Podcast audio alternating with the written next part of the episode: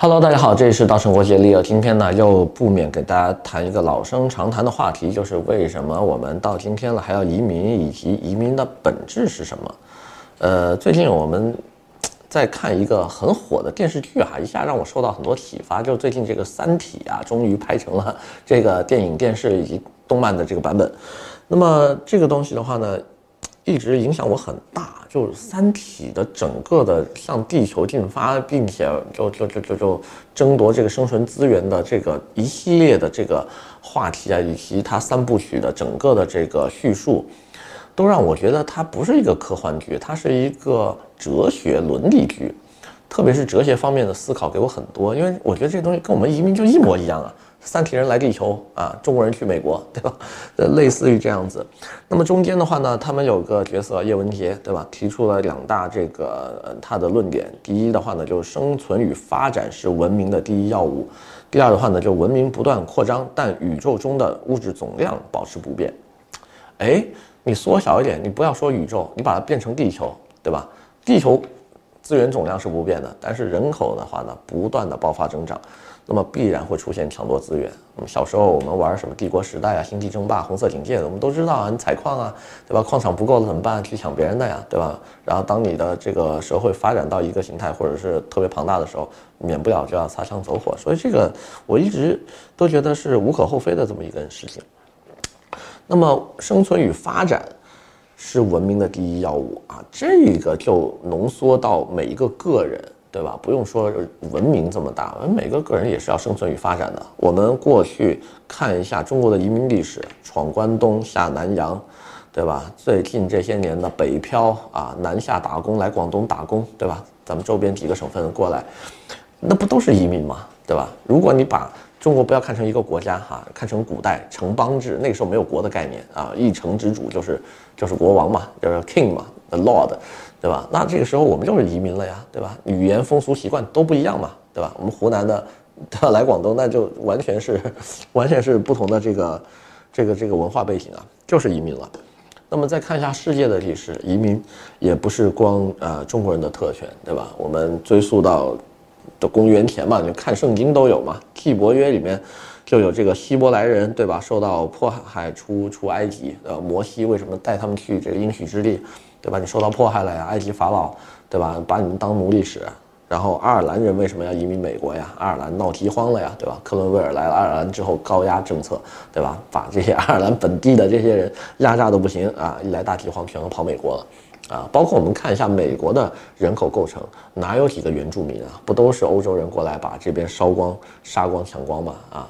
原住民能剩下一些自留地就算不错了啊，对吧？啊，然后这个政策可比中国的血腥多了，对吧？中国至少还留下了语言跟文化，对吧？就谁侵略我们，谁就变成我们，对吧？美洲不是，美洲是去完之后连文字都没有留下。我我印象特别深刻的一点，有一年去这个大英博物馆。大英博物馆其实东西特别多哈，而且非常大。但是呢，你一走进美洲馆，你发现两三圈就逛完了。美洲馆特别小，不是没有文物，美洲出土文物也非常多，也有很灿烂的文明，比如说阿斯特克文明啊、玛雅文明啊。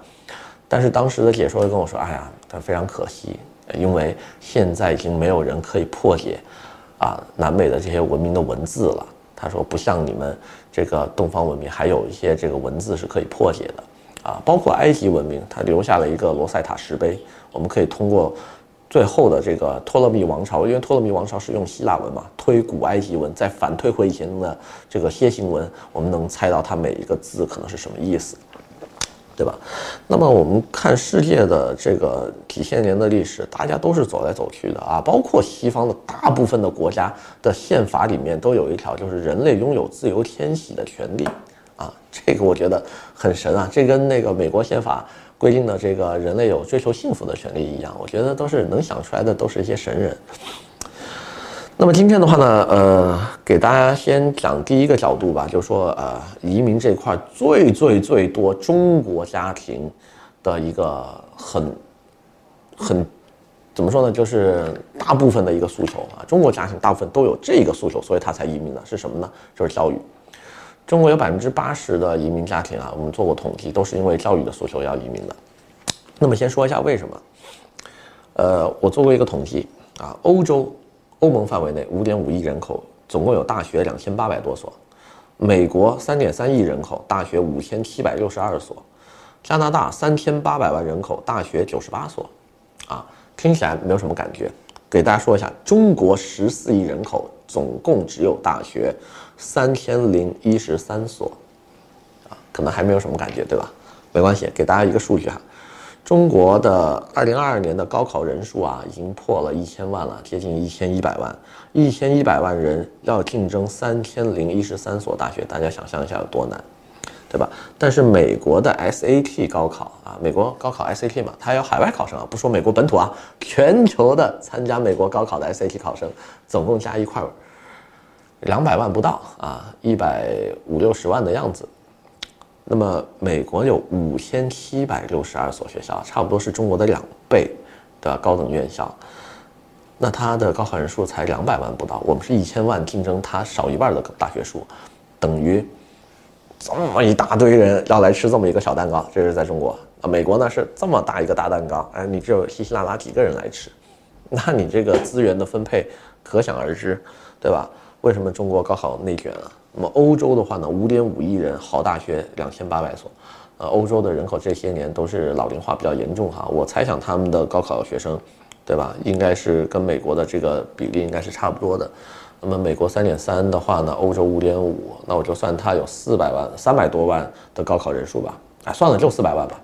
你四百万竞争两千八百所，也比你一千万竞争三千三百所要容易得多。那么加拿大更夸张。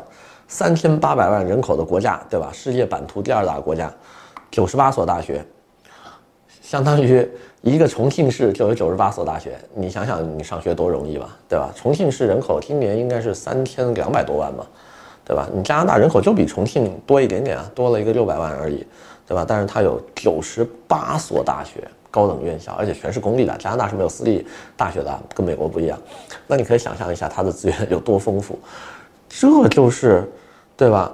物质总量保持不变嘛，但是文明不断扩张嘛，人口不断扩张嘛，但是物质总量不变。嗯，中国就那么多学校不行了，那你就扩到外面去，对吧？这这很简单的一个移民诉求。